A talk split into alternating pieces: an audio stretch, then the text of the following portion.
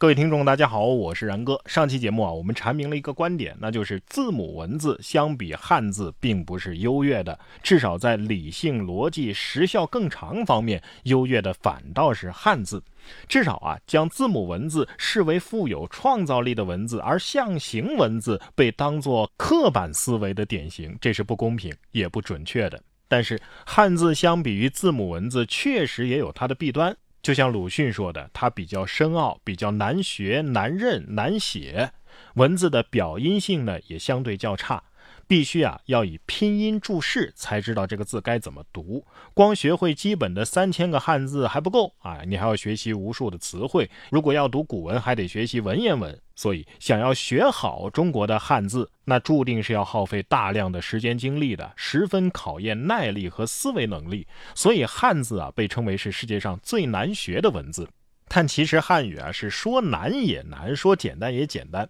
虽然咱们汉语常用字。啊，有三千五百个组合起来的词语，那就更多了。但是，通常我们只需要掌握九百多个汉字，一万多条词语，就可以阅读百分之九十左右的出版物了。而英文呢，则大概需要掌握四千到六千个词汇，才可以阅读杂志书籍。想要理解复杂的意思，则需要八千到一万的词汇量。这在某种程度上啊，也是中文的一种优势。举个例子吧，比如说公牛、母牛、小牛、牛肉这些词儿，都是表示性质的形容词，公、母、小和名词牛啊进行一个组合，是可以直观的看到它们之间的联系的。但是在英文当中呢，这些都是独立的词汇，所以引发了在中国的牛年的时候啊，如何用英文来表述这个牛年呢？这牛年的牛到底是 cow、born 还是 ox 呢？这些单词根本就看不到它们的关联所在。但是随着科学的发展，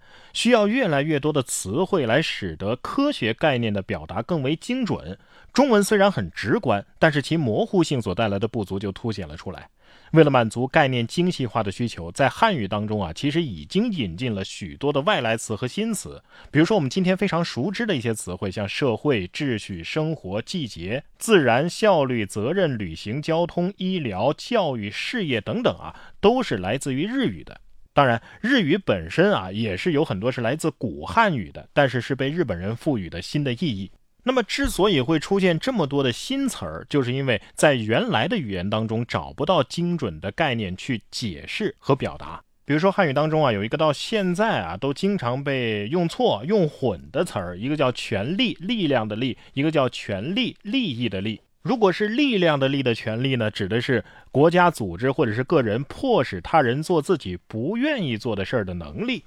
如果是利益的利呢，是个人受到法律保护的利益。而不管是权利还是权利，对应到古汉语的“权”这个字的时候，显然就没有现代的意思，所以需要外来词进行补充。而文言文的模糊性那就更强了啊！由于比现代汉语更加的简练，一些描述数学、物理、化学原理或者是现象的科学著作，后人是很难准确的理解原作者的意思的。比如说严复所翻译的《天演论》当中有这么一段话：“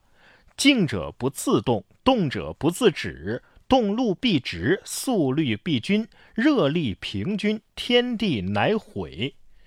如果不看英文原著，很难理解什么是静者，什么是动者。或者是不是在说同一个物体的不同状态，也很难精确地理解天地指的是什么。所以从这个角度来讲，古汉语直观简洁的特点呢，在概念的精细化、精确化表达方面，确实有一定的短板。这也就是一些人说汉字阻碍了近代科学在中国发展的理由和证据。但事实上，一词多义不是汉语一家的缺点啊。就比如说刚刚举到的例子，权力、力量的力，在英语里对应的是 power，而这个英文单词除了有权力的意思，也可能是驱动的意思呀。那个利益的利的权利，对应的英语是 right，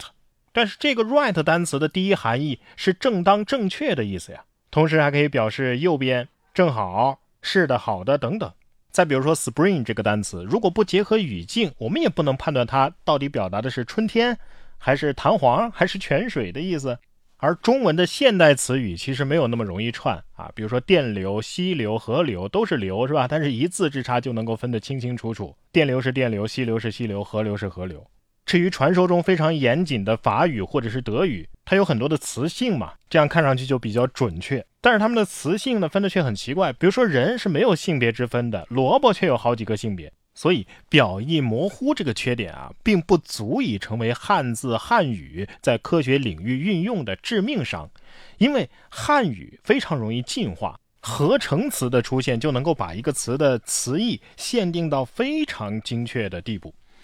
至于有人说啊，这电脑程序是英语的呀，那是因为电脑是西方人发明的呀。既然已经有了现成的，那没必要再去另外搞一套汉字的编程程序吧。其实，如果必须要发明的话，汉字一样可以用于编程语言，因为电脑最初也不认识英文字母，是人告诉他的。那么，人同样可以告诉他汉字的含义。对于电脑来说，它识别的只是不同的字符形状而已，并不是在理解这个词的词义。汉语的可进化、多样性的特点还体现在，比如说新闻联播、外交辞令、网络流行语、火星文、淘宝体、意志腔、日式表达、小学生作文体等等。它能够在不同的领域和环境当中自然而然地形成不同的风格的表达模式。如果在科研领域也大量的使用汉语的话，我相信很快也能够进化出汉语的科研体。比如说在数学当中，像这样的表达很常见，比如说找一个 x 使得 f(x) 等于三啊等等，像这样的使得句其实就是进化出来的汉语。平时我们说话不会用这样的语法。所以，文字语言说到底，它只是一个工具，它能够发挥多大的作用，完全取决于人的主观能动性。清末的人啊，面对西方的降维打击，导致民族自信心是彻底崩溃了，于是开始乱找原因，什么人种论啊、儒家思想的禁锢啊、废除汉字啊，通通都来了。于是有人提出要强行实施中外通婚啊，以改良人种；有人大力批判儒家思想，提倡建教堂、信基督。当然，也有人倡导废除汉字，全国都使用拉丁字母。而现如今啊，我们中华民族通过短短几十上百年的努力，又再一次屹立于世界民族之林。站在如今的角度再来回顾历史，就不难发现，